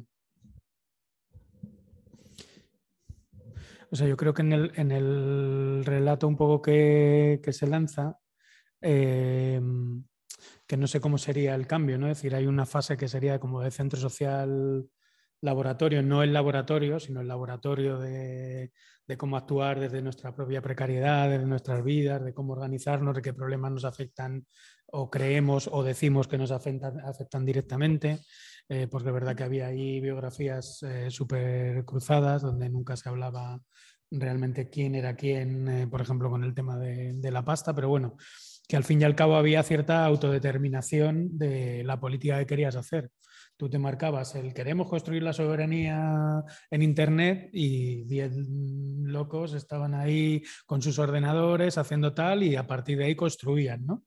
Eh, eso es verdad que, que, con el tiempo yo creo que se ha ido, se ha ido perdiendo un poco, ¿no? Es decir, porque no hay una dimensión eh, hay poca dimensión estatal, es decir, bueno, yo no sé ahora, pero por ejemplo, pues no solo era que tuvieses un HackLab, sino que había un hub meeting a nivel estatal con gente internacional, que venía el primer hub meeting que se hizo en el, en el Labo 3. Ahí participaron 200 o 300 personas de todo el estado eh, que montaron ahí mogollón de ordenadores, es decir, que había ese, ese sentido de masividad del movimiento que, que realmente estaba abigarrado sobre algunos ejes temáticos que funcionaban, ¿no? Es decir, cuando se convocaban manifestaciones antifascistas, cuando... Es decir, ahora todo eso yo creo que está mucho más eh, deslavazado, es decir, ¿no? Pues el antifascismo va por su lado, los hackers van por otro, cierta generación de centros sociales van por otro, es decir, no, no se forma parte de, un mismo, de un mismo ecosistema. Y lo último, que es que se dio el paso a los centros sociales sindicatos, ¿no? es decir, lo que tú comentabas. Y, ahí es donde nos, encontramos en la, en la disgregación, ¿no? decir, porque cuando haces un centro social sindicato es cuando ya no pasa, ya no puedes hacer una política de autodeterminación. Es decir, si afrontas el problema de la vivienda en tu barrio o consigues una organización de escala mayor o no vas a arreglar gran cosa. Es decir, hay mucha más necesidad, la apuesta es más grande y hay más necesidad de hacerla con, otras. Y ahí por eso el tema de la, del cómo federar o cómo organizar eso no, no está resuelto. ¿no? Se, se, resuelve en una suerte de espacios de comunicación, estilo coordinadora, ¿no? que sería la, la crítica que se hace ahora, cómo funciona la PA, ¿no? pues que tiene una serie de líneas comunes, pero no es una organización que, que, golpee junta, por decirlo, por decirlo así. Es decir, golpea junta cuando hace como de lobby, ¿no? como representante de aquellas personas que tienen problemas de vivienda. Eh, pues ahí es donde está, yo creo, decir, cómo se cómo se golpea a la vez, cómo se genera una estrategia conjunta. Es decir, es, lo del centro social podría ser un ejemplo, ¿no? Es decir, pues se decide que todo el mundo va a dejar parte de lo que hace para construir un gran centro social, que es la nueva apuesta metropolitana, que va a ser en, yo qué sé, donde se decida, eh, ese tipo de cosas, ¿no? Entonces no sé cómo, cómo se ve eso. Y hay una cosa que también, a ver, em, que cuando hablamos de, cambiar, hablamos mucho de imaginación, ¿no? Nos hace falta reimaginar, no sé qué. Yo creo que nos hace falta también, pero es que no, no sé, porque creo que también eso forma parte como de paisajes subjetivos y eso no se cambia a voluntad, ¿no? Pero mm, yo no creo que los problemas mm, materiales que, se organizaban en luchas en los 90 fueran menores de algunos de los de ahora, ¿no? Sin embargo, la política de ahora, por ejemplo, pues eso, ¿no? Desde la paz, desde el sindicato, las cosas por las que peleamos, o por un lado, eh, dedican demasiado tiempo a conseguir objetivos que siempre van a ser súper frustrantes y como, como leyes, ¿no? por ejemplo, que al final, pues bueno, ¿no? siempre te la juegan y consigues poco y el propio proceso, que al final es lo importante, no, no, es, tan, no es tan interesante, o hay como una cierta tristeza, ¿no? O no es como decirlo, está bastante aburrido todo. A ver, yo no digo que estés peleando por la vivienda, la gente está jodidamente, te deja en la calle y vayas a hacer un holgorio. Pero, pero, por ejemplo, en esto que os decía de la, semana de lucha, que nos esperábamos un poco en las batallas de los lunes al sol de los franceses, era un poco de, vamos a hacer el, macarra, ¿no? O sea, y, creo que eso nos falta mucho y eso te da mucha fuerza y te es una, gran potencia de agregación, ¿no? Vale, pues estamos peleando por las casas, vamos a hacer la obra social, vamos a ver cómo, cómo hacemos, ¿no? Para que nuestros compañeros en la calle, vamos a inventar estrategias para negociar con los bancos, vamos a ver qué, hacemos con la Sareb, pero igual podríamos hacer algo más macarra en lo que un día nos juntáramos y nos lo pasáramos en grande, sin que nos importara. Si eso va a influir en que la ley finalmente tenga el artículo putufín que no sé qué, que va a ser una frustración siempre igual. O sea, sin que te importe lo que vayan a decir de... Porque es que eso hace lo que vayan a decir de, de ti, ¿no? Porque hasta el propio movimiento de vivienda tiene que ser algo comprable por todos los medios, tiene que portarse bien. Entonces, nos estamos portando bien. Y eso es una sustracción de alegría muy fuerte. Y me refiero a una alegría en sentido de sentirte, mira, nosotros somos pobres, nos han echado de casa, pero nos vamos a, a, la bolsa y lo petamos, o nos vamos al corte inglés y nos vamos 60 sin pagar porque nos da la gana, o ibas con una... Yo creo que nos faltan, sí, nos falta hacer cosas de esas también.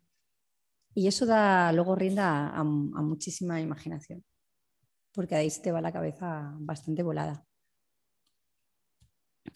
Sí, no sé, yo, yo, sí que creo que nos estamos como un poco entristeciendo. Yo no sé si es ya, ya mi perspectiva o yo, yo, me estoy haciendo mayor, pero yo las cosas que voy digo, qué aburrido, ¿no?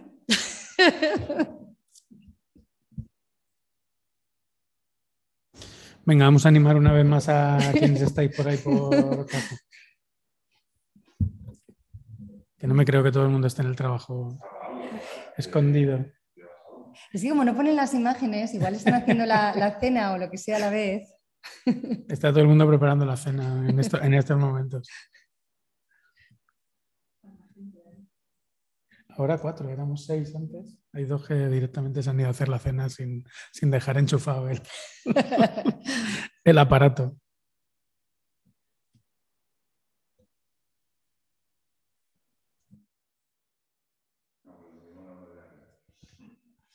Eh, o sea, yo, por ejemplo, creo que mmm, sí que falta eso, ¿no? O al menos plantearse la pregunta de ser, lo que hablábamos el otro día, de ser un grano en el culo eh, y tener una capacidad de escalar el conflicto, donde el centro social no fuese todo maravillas, ¿no? No, no estoy diciendo lo del patio maravillas, estoy diciendo que, que no sea todo, todo buenismo para complacer a otros, porque además es como una postura todo el rato eso, ¿no? Y, o sea, me llego a la posición de que nos van a echar y lo primero que se dice es pues que aquí hay un ropero, hay una red de apoyo autogestionada. Entonces, todo el rato es como decir lo buenos y buenas que tenemos que ser, ¿no? Y como que no hay ese punto de no querer contentar a, realmente a la opinión pública. O sea, yo creo que sí que hay algo de eso, ¿no? Pero como que me cuesta pensarlo a partir de los centros sociales como conflicto, sino que tendría que ser a lo mejor un conflicto que es escapa a los centros sociales y que sin embargo como que le da, le da um, soporte, ¿no? Entonces, eh, yo creo que eso va a venir delimitado eh, primero por, por, cómo se va a ir precarizando el mercado de trabajo cada vez más y sobre todo expulsión de población migrante, ¿no? que va a ser aún más salvaje, y con la crisis ecosocial, que a ver cómo se puede intervenir ahí. ¿no? Entonces, mmm, por ejemplo, por polemizar un poco, ¿no? no con vosotras, porque yo creo que... Pero los centros sociales 2.0, que por ejemplo la Ferro pues, se pueda escribir un poco más a eso, eh, y yo al menos que toda la biografía militante en el barrio ha sido un poco eso, de intentar construir como organizaciones en donde quepan todas las vecinas y demás. Pensábamos que eso iba a ser una fuente de politización, pero sin embargo no está siéndolo. ¿no? O sea, que es simplemente pues, que tú reúnes a las vecinas, generas un tejido, pero eso no deviene en fórmulas como de movimientistas, por decirlo así, ¿no? Como que eso creo que... Y eso me da mucho que pensar sobre, sobre lo de la construcción de lo común y qué es lo común, ¿no? Eh, o sea, para pensar incluso positivamente eso, como que a veces se piensa que lo común, o no sé, ¿no? Pero que en algunas teorías parece que es simplemente los militantes mmm, más comunitaristas, ¿no? Pero sin embargo, entiendo que parte de lo común es que las cosas funcionen por sí mismas de forma comunitaria, ¿no? Y como que yo creo que eso obliga a que el militante tenga otro tipo de ética, que sea una ética en donde sepa capaz, sea capaz de escuchar lo que hay ahí y de operar con eso. Como que hay la realidad siempre del militante frustrado en donde, joder, nada se adecua a mis necesidades y demás. Y entiendo que parte de lo común es eso, ¿no? Que no es estar constantemente viviendo agitado. Pero bueno, y yo creo que cosas que también que nos pueden resonar de cómo intentar hacer una memoria a los otros sociales, ¿no? porque es súper difícil eh, como tradición. Creo que eh, la, las tradiciones de la izquierda sí que pueden hacerlo, ¿no? Tienen sus sedes, sus organizaciones, sus relatos, tal, pero como que nosotras es muy difícil. Eh, y que es simplemente memoria oral o de gente que ya os habéis seguido manteniendo en movimientos y que nos venís a, o sea, ¿no? que nos contáis otro, ¿no? Entonces, ¿cómo podría ser eso? Y luego, creo que, bueno, eso lo dejo como pregunta para vosotras. Eh, como después de haberlo hablado con muchos compañeros, eh, también de los mayores, como que eh, en esa generación no sé si sentíais que no había un correlato con algo de antes, ¿no? O sea, que autonomía obrera ya había perdido todas las batallas y había que inventarse algo. Entonces, como no sé si lo sentís así, que os tengáis que inventar como una nueva tradición política, aunque tuviese sus manifestaciones en Alemania, en Italia y en Holanda, ¿no? Y eso os conducía como a un tipo de hacerlo todo, o sea, como inventaros otra vez de nuevo las cosas. Sin embargo, como que nosotras tenemos que, no digo cargar con la memoria, pero tenemos que soportar cosas que ya se han ido creando y no tenemos la capacidad como para pensar más allá. No sé si eso lo veis como que puede, influir en esta falta como de imaginación. Porque antes sí que es verdad que los centros sociales o los centros sociales más eh, propios de la autonomía se inventan un poco, ¿no? Aquí al menos en Madrid, y si os sentíais un poco fuera de cualquier tradición política. Sin embargo, yo creo que aquí resuena que te, eh, más o menos como área tienes una, un pasado, ¿no? Y creo que eso a lo mejor puede dificultar una nueva innovación. No lo sé, no lo sé. Pero bueno, eso para como vosotras estabais ahí, porque no lo contéis. Ah, yo pensé que era al revés, que ahora no se sentía como el pasado de, de Aria. O sea, lo, recuerdo mucho como de los debates en, en, la Ingobernable. Recuerdo algunos debates al principio que hubo precisamente sobre autonomía, pero la autonomía pensada con respecto a, solamente a la institución, ¿no? ¿no? Si se negociaba o no se negociaba. No a la autonomía como área en lo que la gente, bueno, en el debate que yo estuve, no, se reconocía mucho. Y de hecho se hablaba del centro social como si este fuera como, como una isla en sí mismo, o sea, como si no formara parte de un movimiento más amplio, no solo de centros sociales, ¿no? sino una forma de, de pensar y hacer política, ¿no? que venía de una tradición. Entonces yo daba por hecho que el corte era más ahora. Eh, en el Labo 1 y en el 2, bueno, es que en el Labo 2 tiene casi misma composición que el Labo 1, pero en el Labo 1 es que realmente había gente de todas las edades y de cualquier procedencia, era bastante singular. Entonces, yo cuando llegué allí, por ejemplo, que sí que había estado en, la Asamblea Feminista, en Somos Aguas y tal, pero bueno, a mí esto de la autoorganización, la autonomía, pues mm, me sonaba bastante a, a, chino, ¿no? ¿no? No te creas que... Pero bueno, por la propia composición que te digo, que había gente que venía de, muchísimas cosas, pues había también gente, por ejemplo, pues, Marga, que venía de la, de la, autonomía obrera de los 70 en, Barcelona. Entonces, eh, como ya te digo, como teníamos mucho tiempo, lo que sí que hacíamos era discutir mucho y movernos mucho. Y cuando nos empezaban a contar las movidas que armaban en las fábricas y tal, a mí me parecía una cosa increíble. O sea, comparado con eso, me parecía que lo que nosotros hacíamos era un juego de la señorita Pepis.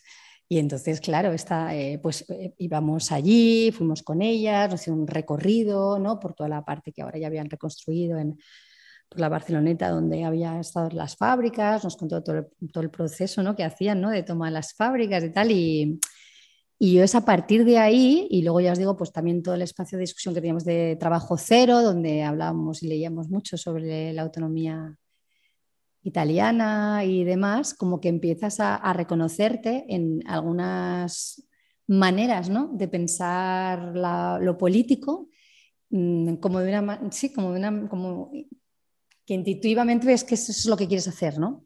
Eso es lo que, lo que te da fuerzas, a lo que le ves sentido y a partir de ahí se hace ese reconocerse en el área de la autonomía. Pero yo creo que nosotros no llegamos siendo amigos, como lo que decías tú antes, sino que hay mucha gente de ahí que no se conoce. Otras sí, pero hay mucha gente ahí como grupillos. Yo, por ejemplo, habíamos ocupado la Caracola antes, unos meses antes, en el 96, y ahí había conocido algunas personas, algunas conocían un poco, no nos conocíamos mucho, y ahí había gente, pues desde, yo qué sé, una diferencia de edad bastante grande entre unos y otros. Entonces hay gente que sí que viene de partidos políticos, por ejemplo, del MC, o viene de la lucha de la autonomía obrera en Barcelona, y hay gente que tiene 17 años y viene de, yo qué sé, de los grupos antifas de su barrio en Alcorcón. o sea, ahí cada uno veníamos y tal, pero es verdad que hay toda una, una práctica de, de discutir, de tal, cuando generalizo, es, eh, digo, son 60, hay mucha gente allí, ¿eh? entonces hay, muchísimas maneras de, del estar político, pero sí que hay un, reconocimiento, yo creo, en el área autónoma que se construye, que no se parte de ahí. Y cuando hablaba de afecto político, tampoco hablo de amistad. Hablo que esto, estamos viviendo con alguna gente con la que no tienes nada que ver.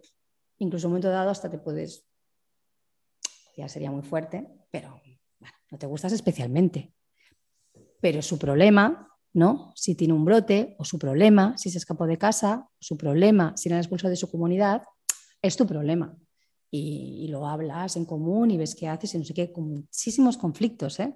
Cuando digo que se aborda, no digo que se consiga solucionar, digo que la abordas. Y por eso ahí digo lo, del afecto, ¿no? que, al final hace tuyos problemas que son, que son de, lo otro, de lo social, encarnado en tus propios compañeros ¿no? de, de lucha y de centro social. Pero no tiene mucho que ver con la amistad.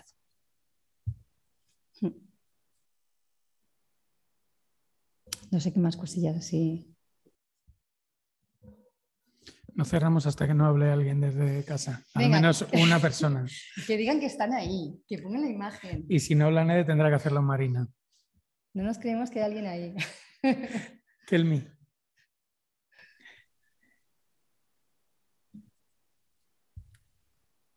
Hay alguien. Por lo menos la cámara.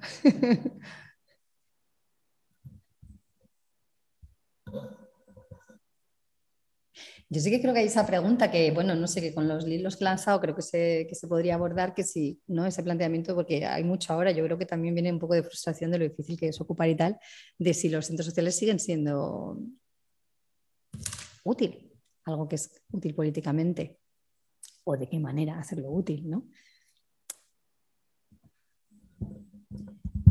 Que es algo que,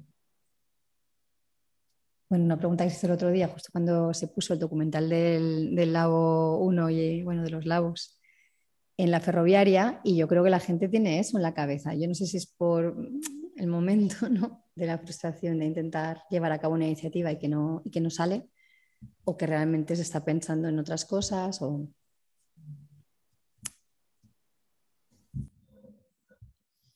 O sea, la pregunta en parte que también eh, salió algún otro día es decir que si la dinámica metropolitana hace que Madrid se haya una ciudad sin centro, o sea, decir que el laboratorio es posible también porque es que la gente salía los fines de semana o por, la, o por Lavapiés o por Malasaña, eh, muchísima, muchísima gente vivía en pisos alquilados en precario, tal, o ocupaba por el centro, eh, había más iniciativas ¿no? colaterales, decir, es que mm, precisamente el centro, que, era como el gran espacio de conquista eh, obrera a nivel de mm, geografía de la movilidad de las periferias, eh, yo creo que ha sido cerrado. A, decir, que, por eso es milagroso que, asentemos cosas como la, como la maliciosa tal, pero esto no es un centro social, como lo estamos, como lo estamos diciendo, ¿no?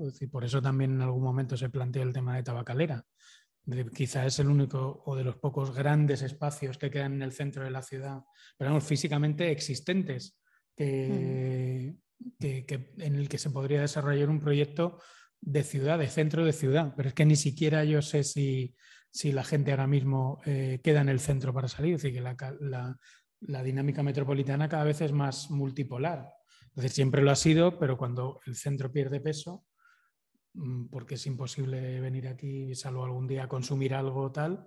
Eh, y claro, eso obliga a que el centro esté, el centro coordinador, ¿no? es decir, donde todo el mundo se veía, todas las tribus de la autonomía se veían, que eran los centros sociales metropolitanos o los centros sociales grandes donde se hacían conciertos, pues haya desaparecido. Entonces te quedas sin capital, por decirlo así, por muy diverso que fuesen las, las tribus y las, y las naciones. Pregunta Yumon que entonces los centros sociales ahora son útiles y útiles a qué nivel.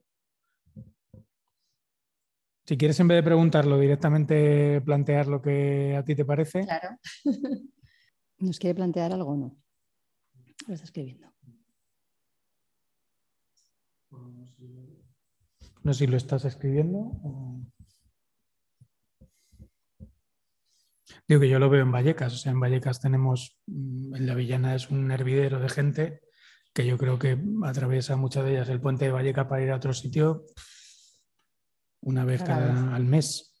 es decir, que, el, espacio, como claro, es un, distrito de 200 y pico mil habitantes, es, un, en sí es, una, es como vivir en una ciudad aparte.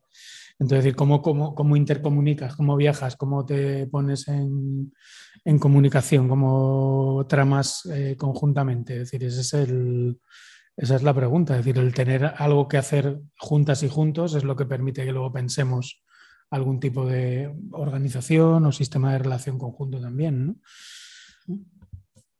A ver, es que la pregunta de la capacidad, yo creo que lo podríamos responder todos. Yo ya lo he respondido.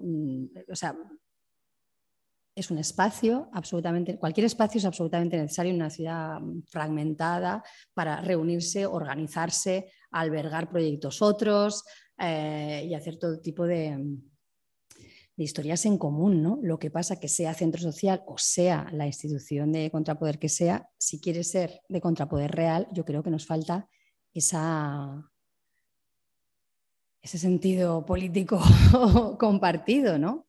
Y, yo creo que eso es lo que hace palanca de cambio. Y ese es el desafío que, tenemos.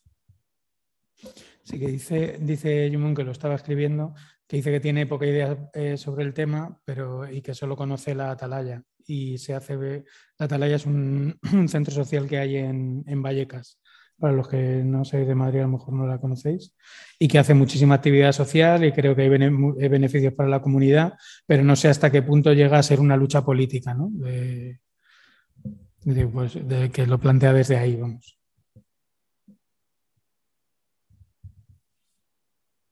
Pues sí, es un poco como volver a lo mismo. Y luego cuando decía un poco, o sea, no es de broma lo que digo del tiempo, creo que que tenemos agendas sobresaturadas, factores también más, más complejos de responsabilidades que vas teniendo también en la vida. Esto de responsabilidad queda muy gubernamental, pero, eh, pero, pero sí, los proyectos de ah, cuántas cosas hacemos, mira, ahora tengo asambleas.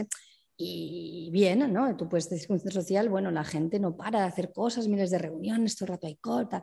Pero es eso, ¿para qué? Si es que lo que nos falta es decir, ¿para qué? ¿Sabes? Vamos a sumar fuerzas y pensar algunos para qué es que hagan, que hagan daño.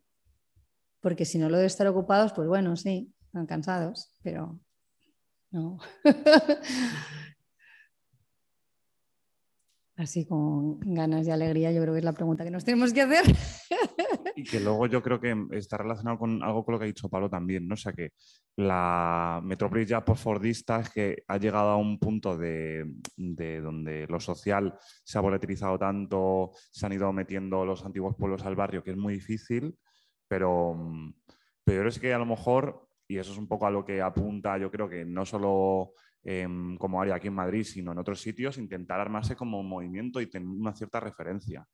O sea, intentar construir un sujeto en la ciudad, ¿no? Que está disperso, pero intentar lograr esa cohesión o más o menos que sea un sujeto reconocible. Yo creo que muchas veces sí que le falta eso a, em, ¿no? a los centros sociales, pero vamos, que son imprescindibles yo creo que más que nunca. O sea, hay que, pero como que un centro social es simplemente un dispositivo que se abre, o sea, que no es un fin último ni nada. O bueno, o yo creo que no debería serlo entendido así, ¿no? Sino que va a ser infraestructura para otros movimientos. La clave está en esos movimientos que van a dar vida al centro social, no la pregunta como es invertida, ¿no? Porque hay un centro social, sino qué proyectos van a tener que cabida en el centro social y por qué son importantes, ¿no? Y sobre todo para algo que a veces creo que no nos creemos, pero que va a pasar, que es que Mm, cada vez más, por el conflicto que pueda surgir la crisis, va a haber formas de autoorganización social que tienen que albergarse ahí y que es completamente antagónico, por polemizar, pero supongo que aquí no, con la lógica de un centro social partido. Porque un centro social partido sirve para el partido, la organización del partido. Un centro social es otra cosa es una producción en el vacío, lo que queramos, tal, pero es forma para, o yo creo que tendría que intentar dar cohesión a cosas autoorganizadas, a procesos de autoorganización social.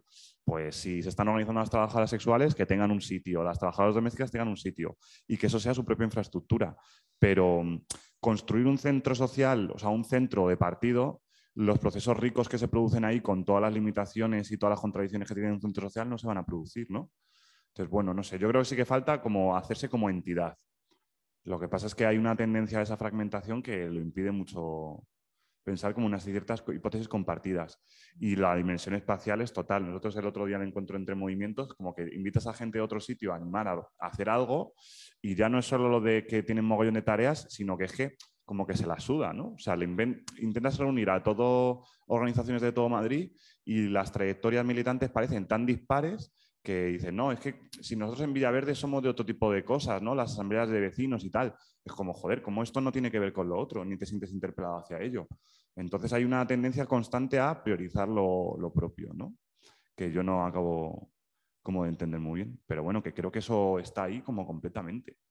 O sea, la gente de Vallecas como que ya es una tradición únicamente en Vallecas, pero le cuesta ponerse en diálogo o siente que para qué se va a poner en diálogo con otras tradiciones o otro tipo de cosas que surgen de la ciudad. Pero cuando decías lo de infraestructura, hoy no hablo mucho de la caracola, porque cuando estamos en, Comunia, sí que, sí que mm, comenté que, mm, vale, el centro social es una infraestructura donde se reúnen muchos colectivos, pero eso es muy pobre si no es capaz, decías ahora, o en un lugar donde se reúnen las trabajadoras sexuales, perfecto. Pero además de reunirse, en ese centro social, todos, no solo las trabajadoras sexuales, tendrán que lanzar hacia afuera algún tipo de, discurso que tenga que ver con qué significa el trabajo sexual y por qué un determinado sector del feminismo es abolicionista y no reconoce la voz de sus compañeras organizadas. Por ejemplo, quiero decir que tiene el centro social no solo un contenedor de, sino que tiene que hacerse capaz también de, interpelar y, por ahí eh, remover mm, cuestiones en las que tiene algo potente que decir. Y contaba en el comunidad lo de la caracola, porque sí que me parece que en la caracola se ve muy bien este tránsito entre centro social, pues la verdad, muy marginal y físico. Además, es, casi lo ves físicamente, ¿no? Cuando era el centro social ocupado, era un social que, bueno, se le caía el techo, estaba lleno de ratas, era una cosa muy tal. Y tenía muchísima potencia de interpelar hacia, hacia afuera, ¿no? Y sin embargo, cuando, cuando ya está mucho más niquelado y lo conseguimos tal, no digo que una cosa vaya con la otra, ¿no? pero es verdad que hay un momento que se decide que sea una casa por proyectos, una cosa un poco pues, moderna al final, en la que efectivamente hay proyectos, algunos bastante potentes, que una vez al mes se reúnen en asamblea y se cuentan cosas de gestión, pero ya el espacio político como tal no está diciendo nada a nadie hacia afuera, ¿sabes? Y ahí es donde se pierde la potencia política. Aunque sea un hervidero de proyectos dentro y cada uno de ellos tenga, no lo dudo, muchísimas cosas que, decir, pero no lo sabemos. Porque cuando se ponen a hablar juntos, pues al final hablan de cómo se ha pagado y ahí es donde se pierde, yo creo que un, espacio, una institución popular, sea social o no, tiene que ser mucho más que una infraestructura, un contenedor de colectivos. Aunque eso es importante, ¿eh? que no digo, no le quito importancia a que haya espacios. Yo creo que hay un momento clave que es el que decía Pepe, ¿no? Es decir, el momento en el que se piensa en la negociación de los centros sociales. Yo creo que eso se ve un poco con la Prospe, no tanto con el Labo y mucho con Seco, que se entran en esa posición ciudadanista de, acoger la las metodologías de la democracia participativa como, yo me acuerdo en seco que nosotros ya cuando dijimos, oye, esto ya es insostenible y ya eh, queríamos, y al final nos fuimos, eh, es que era, estabas todo el rato viviendo para generar estructuras vecinales. O sea, teníamos la coordinadora, la red local, el periódico local, en las fiestas del barrio, es decir, todo un montón de cosas que en el fondo eh, algunas molaban y otras eran como la gran tapadera para que el ayuntamiento nos legalizase, ¿no? Por decirlo así, o se eh, cediese algún espacio, que además al final se consiguió, bueno, se consiguió arreglarlo, que fue bastante eh, bajona de sitio, es decir, que era un sitio bastante vacío, había cosas que sí que molaban, la fiesta de Reyes y tal. Entonces dices, ahí hay como ese, esa idea del centro social, que es como un espacio de participación de vecinas y vecinos, donde sus activistas tienen que estar tomando café con todo el mundo con la panadera, con el dentista, con el no sé qué, el hacer barrio, todo aquello que se, que se decía, que yo creo que tiene que ver mucho con, con la despolitización de, de, la propia idea de centro social. Es decir, que haya habido una parte negativa bastante, eh, como una consecuencia negativa bastante, bastante importante, ¿no? Es decir, donde la... Eh, la idea de centro social se convierte como una especie de soviet ciudadanista, ¿no? decir, y además con un discurso bastante, bastante falso en el sentido de que eh, tampoco se termina de producir una cultura alternativa, es decir, tampoco se generó en, seco un underground, un rollo como la contracultura de los 70 en Barcelona o como un espacio alternativo o como la propia subcultura punk en los años 80, es decir, donde realmente hay un circuito paralelo a la vida de la ciudad construido, mantenido, autoorganizado y autogestionado por, por movimientos, ¿no? Es decir, tú ocupas tu centro tus, tus, conciertos, hay grupos que sobreviven gracias a ese circuito y tú generas una escena alternativa. Es decir, que eso no, eso no existe, ¿no? Y de hecho, eh, yo creo que es algo que, también falta ahora en la, en la ciudad, ¿no? Es decir, esa, decir, que se quiera o no, la autonomía más eh, underground y más tribal sí que tenía un carácter metropolitano. O sea, tú salías, pues vamos a Tetuán el, el sábado, pues al Forest Kings o al, David Castilla, allí había bares, conocías a la gente, las 8 o 10 casas ocupadas que había, pues te movías por ellas eh, normalmente y todo, eh, en nuestro caso, se centralizaba en lucha autónoma. lucha autónoma había cosas que decidía que quería hacer y que se gestionaban, aunque fuesen de un barrio, se gestionaban de manera colectiva. El desalojo de la guindalera eso se gestionaba desde una coordinadora específica de delegados de los colectivos o la mani de la casica. O, es decir, sí que había esa dimensión más metropolitana y todos los sábados había una reunión, aunque fuese una coordinadora, que era prácticamente una federación, todos los sábados había reunión de la federación, todos los colectivos se reunían y qué estamos haciendo tal. Y, por ejemplo, se decidía la línea editorial del Molotov oye, esto es una mierda, estos titulares con HB, esto no, nosotros no estamos de acuerdo, porque al final lo financiaba Lucha Autónoma. O sea, era, era un colectivo independiente, pero era su, su órgano de su hoja parroquial, que decíamos, ¿no? Es decir, pues claro, todo ese tipo de ecosistemas ahora no, no existen. Cada quien pues un poco tiene su, su propia vida y, y, ojalá hubiese una coordinadora, es que ni siquiera hay un nivel de coordinación de lo más mínimo ni para ocupar para ocupar el sistema este de pastores, que es que no tienes ni que pensar el por qué se está ocupando, ni, ni hay ninguna reflexión pública, ni un... ¿no? Decir que ese tipo de cosas, eh, por ejemplo, en el habría, había siempre una reflexión abierta y pública sobre qué se había ocupado, la orientación del...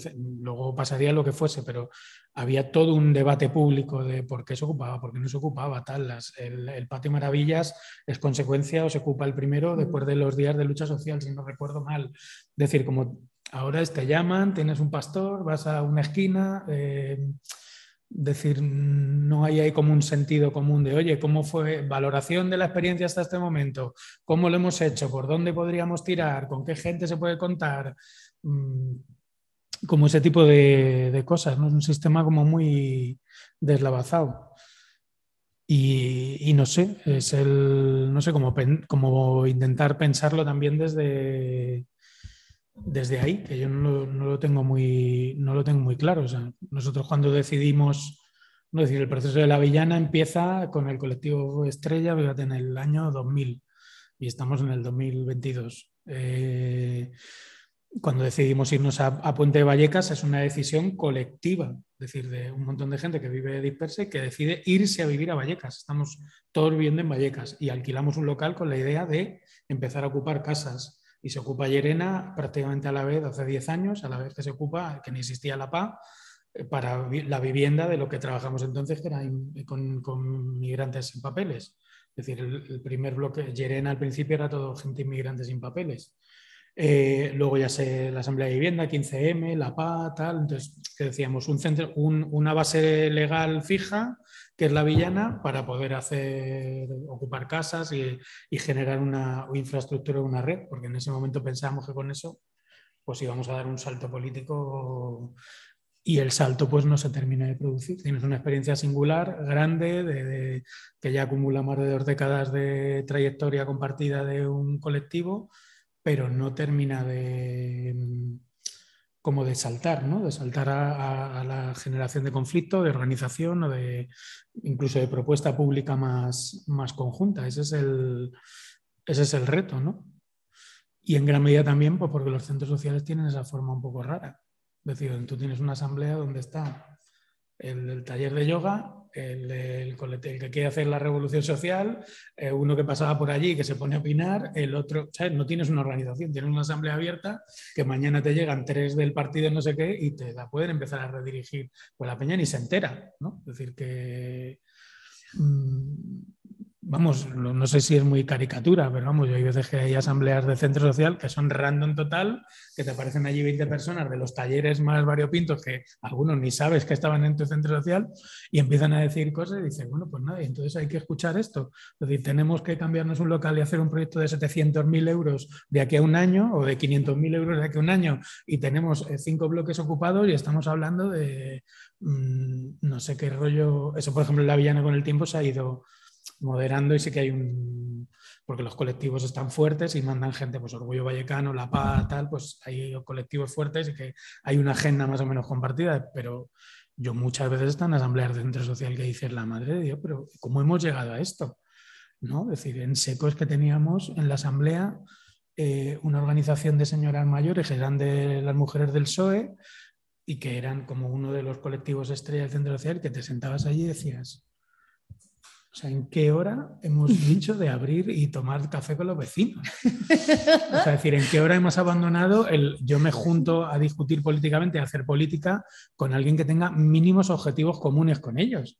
¿no? Es decir, ¿qué menos que eso? Con la gente sin papeles, el objetivo era la redada racista. Pues muy bien, tú eres musulmán ultraconservador y no sé qué, y te la suda mi ideología, eh, a mí me la suda tu rollo no sé qué, pero entre los dos estamos de acuerdo que la policía no puede, entonces vamos a parar redes racistas. Pues bueno, eso es un, un, mérito, eso sí que lo entiendo yo como una hibridación, pero tener que estar en una asamblea con un grupo de 15 mm, señoras y señores, porque eh, venían también otros señores del barrio random, a discutir de todo a saber qué cosa, de la caquita del perro y del no sé qué. O sea que nosotros lo hablábamos en, eh, cuando empezó Lucha Autónoma un poco a tener estas discusiones, el colectivo Malasaña, que era el colectivo, mmm, no sé qué decir, de los más punkis de Madrid que pueda haber, empezó a hacer una campaña que se llamaba Peace Stop en, en, Malasaña.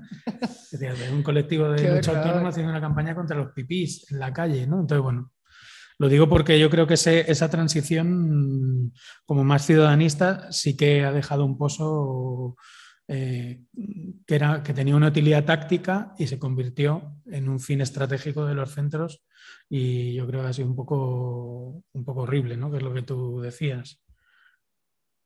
Sí, es el café para todos de la autonomía.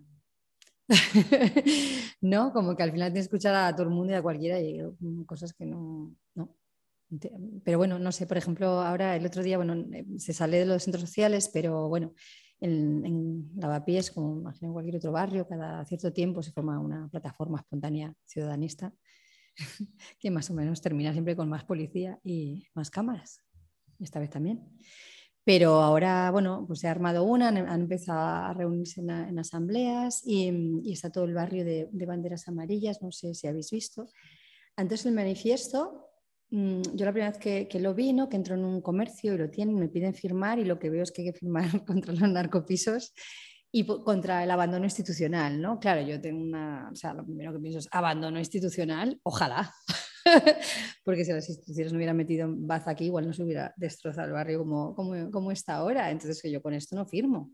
Luego me leí el manifiesto tranquilamente y el manifiesto conduce a lo mismo, pero bueno, tiene sus ambivalencias, pero son ambivalencias que yo llamaría también ciudadanista. Entonces, imagino que los que se han reunido hay gente, siempre gente maja.